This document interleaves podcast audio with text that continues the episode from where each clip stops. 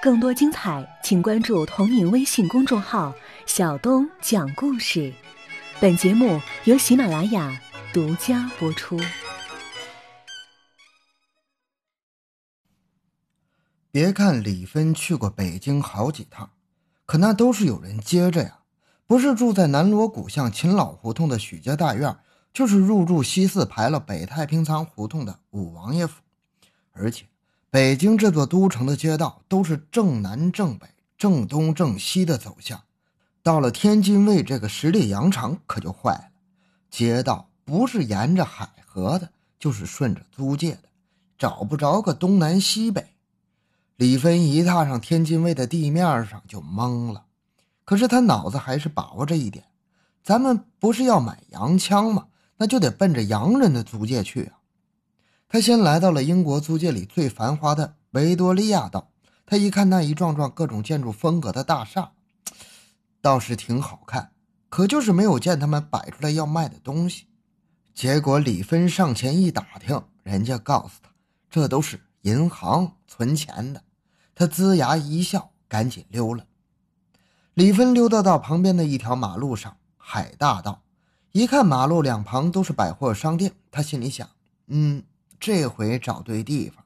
那巨大的玻璃窗里摆放着琳琅满目的外国商品，什么推小孩的车子呀，儿童的玩具了，还有男人女人的皮鞋了。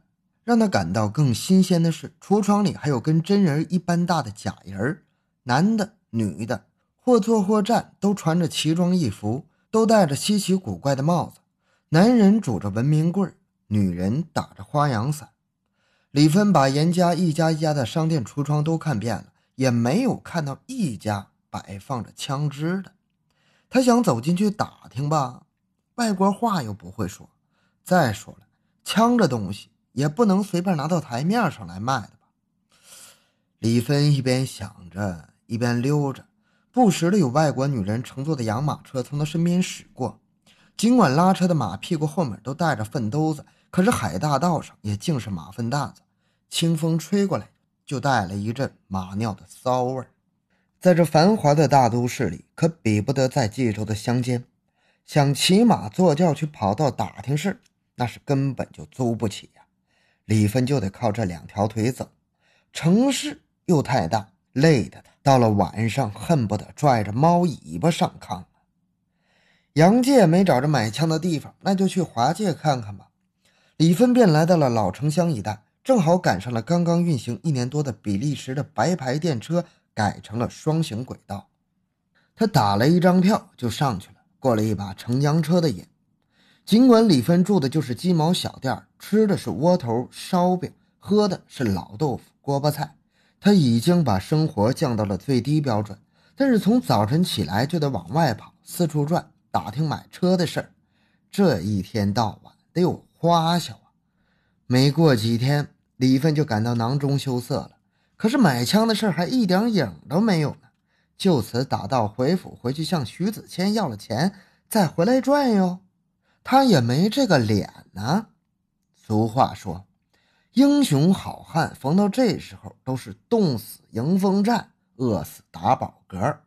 李芬在心中暗下决心，我绝不回去跟干老爷要钱，再来一趟天津。我就不信，凭着我这七尺男儿。在天津卫的地面就不能就地抠饼。这一天，李芬闲逛来到了天津南市的三不管的地面，看到这里吵吵嚷嚷的，十分热闹。原来这里有一片百十来亩的大洼地形成的露天游乐场所，在这儿撂地的有卖大力丸的、卖假药的、卖折罗小吃的、剃头打辫子的、拉洋片看西洋景的，还有摆茶水摊的。在撂档子当中，首推四大生意，行话叫做金披彩挂。他们依次就是相面、说书、变戏法和打把式。李芬在各个摊位之间形成的小道上闲溜达着，看到这里还有卖茶汤的、耍猴的、拔牙的、修脚的、说相声的，反正是各色人等，五行八作，样样都有。李芬站在一个打把式卖艺的人群外面看了好一会儿，觉得这位师傅的功夫不怎么样啊，基本上都是花架子，也没有什么功底儿啊。可是，在他不长的时间里，也敛了不少的零钱。李芬顿时眼前一亮，就地抠饼的机会来了，我何不在这儿也卖艺敛点钱呢？说干就干。李芬立即走到旁边一个耍猴的摊位前，一看地上脸前的笸箩里没有几个大子，他便脱下长袍卷了起来，躬身对那位耍猴的师傅说道：“老哥啊，咱们哥俩合作一把，咋样啊？准保能让你赚钱。让我能赚钱？”那名男子一手牵着他的猴子，一手拿着一面小唐锣，斜着眼睛白楞李芬：“你知道吗？”这是三不管，从来可不缺吹大梨的呀。瞧您说的，老哥，我真不是好吹牛的那种人。李芬一脸诚恳地说着：“挣了钱，咱哥俩二一天作五；挣不着钱，我赔您的场子费，这中了吧？”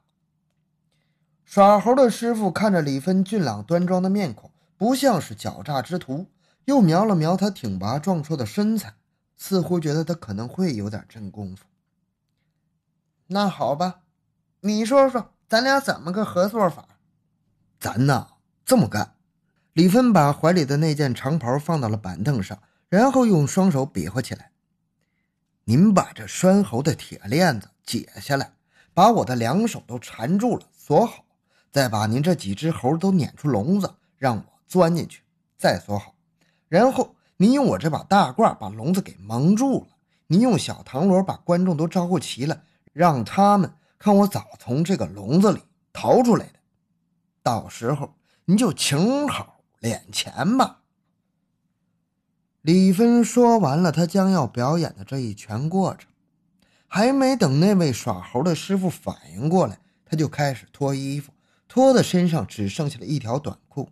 这时，他活动了一下自身的筋骨。在这个耍猴的场地上打了一套北路的少林长拳，最后他来了一个双手抱拳，干净的利落的收势，亮出了修长的身材和漂亮的肌肉。哎呀，好漂亮的身材和肌肉啊！从围观里的人群里喊出了女生的一句生硬的汉语，大家伙循声望去，只见发出此声的原来是一位外国女人，她正站在围观的人群之中，手里拿着一个大画夹子。用粗粗的铅笔在上面画着素描写生，这个女人就是一九零零年庚子国变的时候，在李芬率领马队攻打北京城东郊民巷英国使馆时，仍在画着素描的女画家丹尼斯。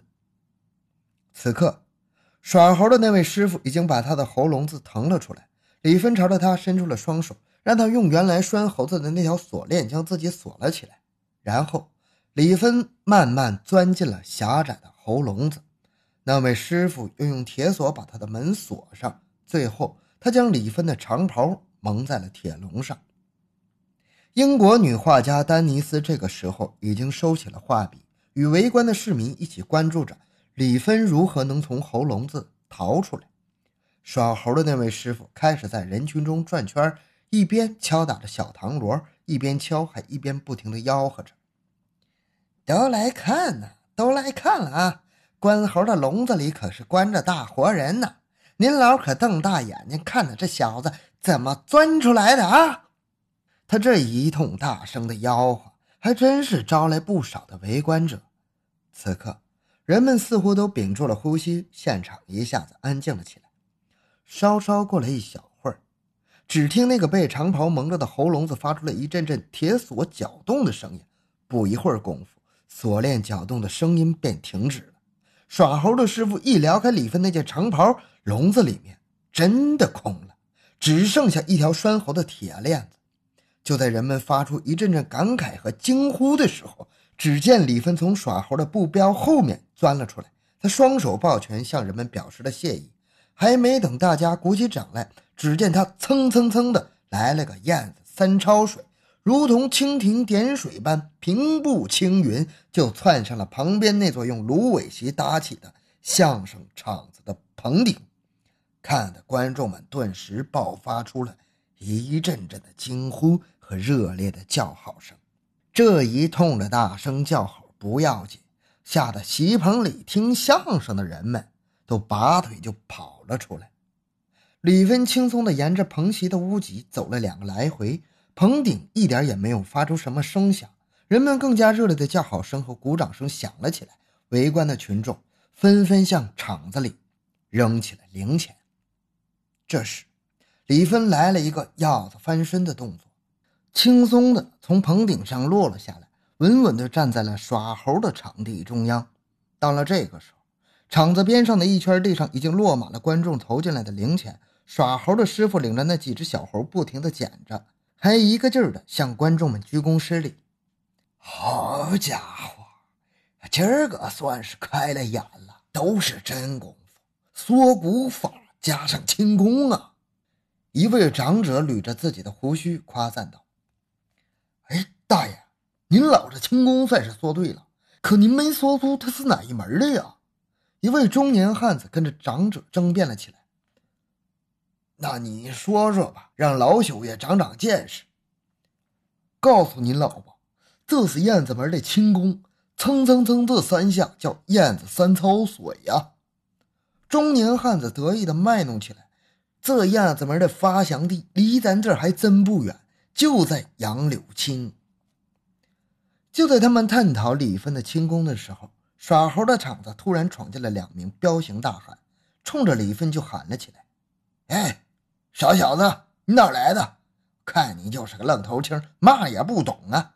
也不拜拜码头，就敢在这三不管的撂地儿干买卖敛钱。哈哈，两位老总，李芬满脸堆着笑容，向这两位彪形大汉作揖施礼。哎，在下是直隶冀州的，这天津卫士初来乍到，一时间手头紧巴卡住了，这不想跟这位耍猴的老哥合作，就地抠饼挣几个小钱儿，也好慰慰脑袋嘛。嘛玩意儿？你还想在这就地抠饼？你也不撒泡尿，照照你那德行！那名长脸的彪形大汉粗暴地推了李芬一下。这地界寸土寸金，每一寸地都是有主的，你懂吗？都得拿孝敬。哎，我懂，我懂。